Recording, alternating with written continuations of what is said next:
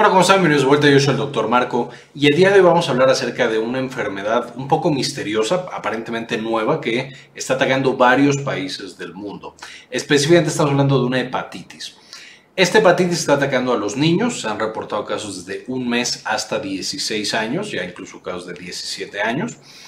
Y a diferencia de las hepatitis clásicas, por ejemplo, siempre hemos sabido que los niños son afectados con hepatitis tipo A cuando son pequeños. Es una enfermedad bastante leve, sí puede llegar a causar malestar como dolor abdominal, náuseas, malestar general, fiebre, dolor de cabeza, etcétera, etcétera.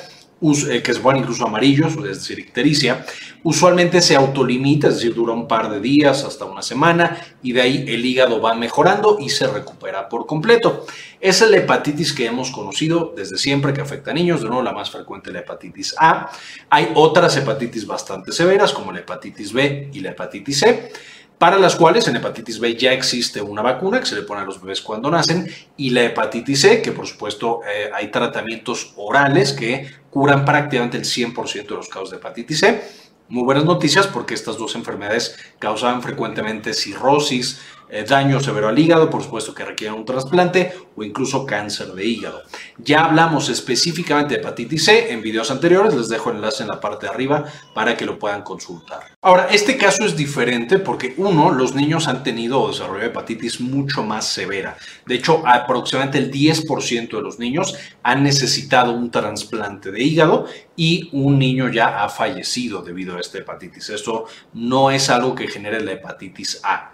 Además, cuando se estudiaba a estos niños, no se encontraba para nada el virus de la hepatitis A, que nuevo sería el característico, ni ninguno de los otros virus de la hepatitis, hepatitis B, C, D y E.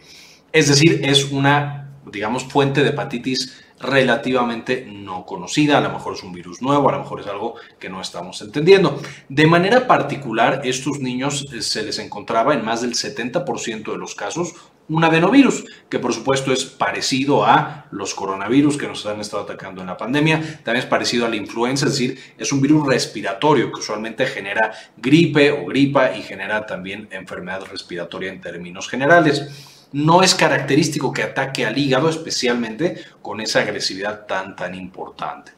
Sin embargo, eh, eso es el virus que han encontrado, esta es la causa que han estado identificando en todos los casos o en la mayoría de los casos de esta hepatitis. Importante mencionar que de pronto podríamos pensar, bueno, a lo mejor no se han hecho los estudios adecuados y esto podría ser una realidad. Sin embargo, los primeros países afectados fueron el Reino Unido y fueron Irlanda y un poco después Estados Unidos. Entonces, realmente tienen la tecnología para hacer diversas pruebas buscando este tipo de virus y entonces eh, ahí es donde nos queda un poquito menos duda de que hayan hecho realmente estudios para buscar una gran cantidad de virus. Ahora con esto vamos a saltar a la noticia. Este fue el primer reporte que se lanzó a través de la OMS, por supuesto para avisar que estaba eh, o existían este tipo de casos.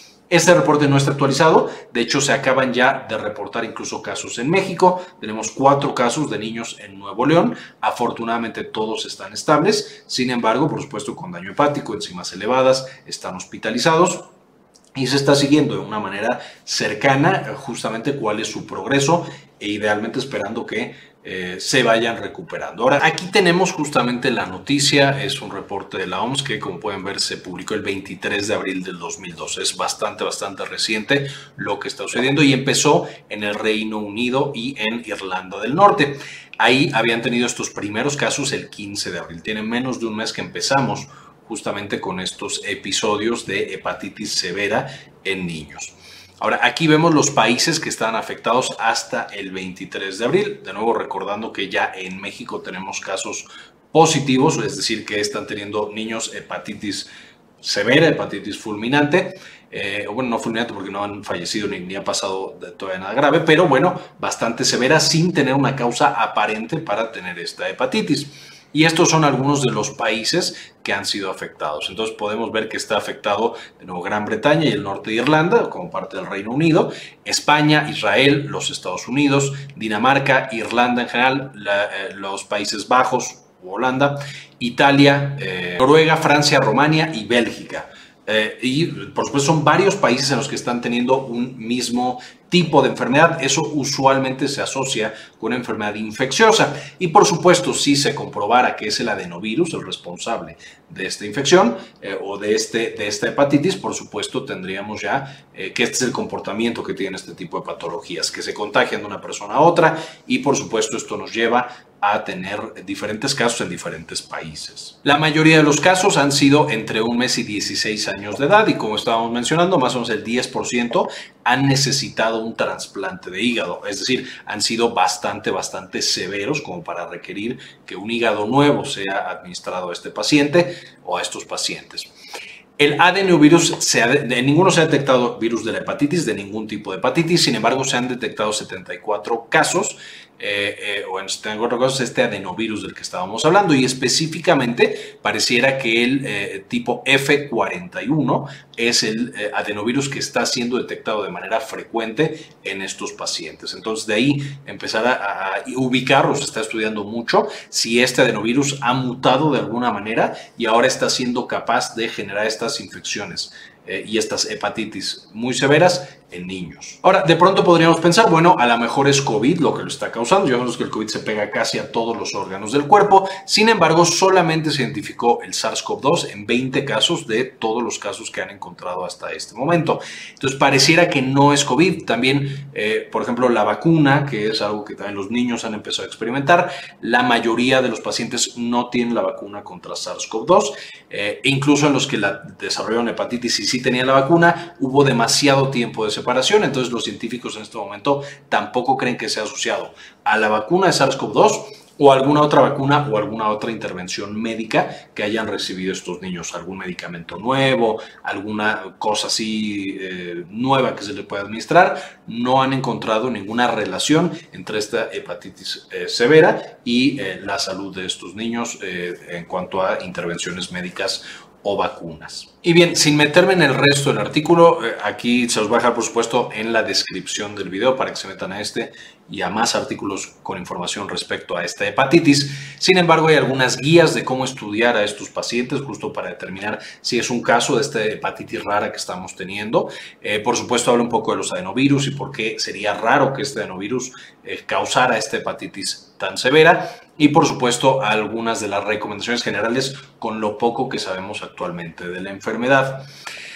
Finalmente, lo que sabemos ahora y lo que está pasando ahora es específicamente, están identificados a este momento 228 casos probables al 6 de mayo, estos no cuentan los cuatro que tenemos aquí en México, en Nuevo León, presidente en Monterrey. Eh, entonces, seguramente ya son más de estos 228. Las recomendaciones generales, por supuesto, es ser muy cuidadosos en cuanto a la transmisión de infecciones respiratorias, que ya sabemos cómo se hace. Venimos de una pandemia en la cual pues teníamos mucho lavado de manos, distanciamiento social, todo eso que servía para SARS-CoV-2, por supuesto, también serviría para, si es que fuera causado por este adenovirus, para esta hepatitis severa. Y como sabemos, en niños es difícil mantenerlo, incluso los niños menores de dos años no pueden usar cubrebocas y cuesta mucho trabajo que se estén lavando las manos, pero bueno, mientras más protegidos los podamos tener hasta que se determine específicamente cuál es la causa de esta hepatitis y también, por supuesto, cuál sería un tratamiento posible, eh, mejor porque entonces tenemos más protegidos a nuestros pequeños. Entonces, una vez más, para resumir, tenemos al parecer una nueva enfermedad que está atacando el hígado de los niños con casos de un mes hasta 17 años. Esta es una infección que aparece rápidamente como una hepatitis severa, es decir, se va al hígado, lo daña, hace que libere sus enzimas hepáticas y genera en los pacientes malestar general, dolor abdominal, fiebre, que se pongan amarillos, diarrea, etcétera, etcétera, como una hepatitis normal. Eh, eh, sin, sin embargo, es mucho más severa porque hasta el 10% de los pacientes requieren un trasplante de hígado, que por supuesto no es frecuente para las hepatitis. Debemos ser muy cuidadosos con estrategias de prevención de este tipo de infecciones hasta que se determine exactamente la causa y posibles tratamientos. Y por supuesto, conforme la noticia se vaya desarrollando, aquí les estaremos trayendo más información.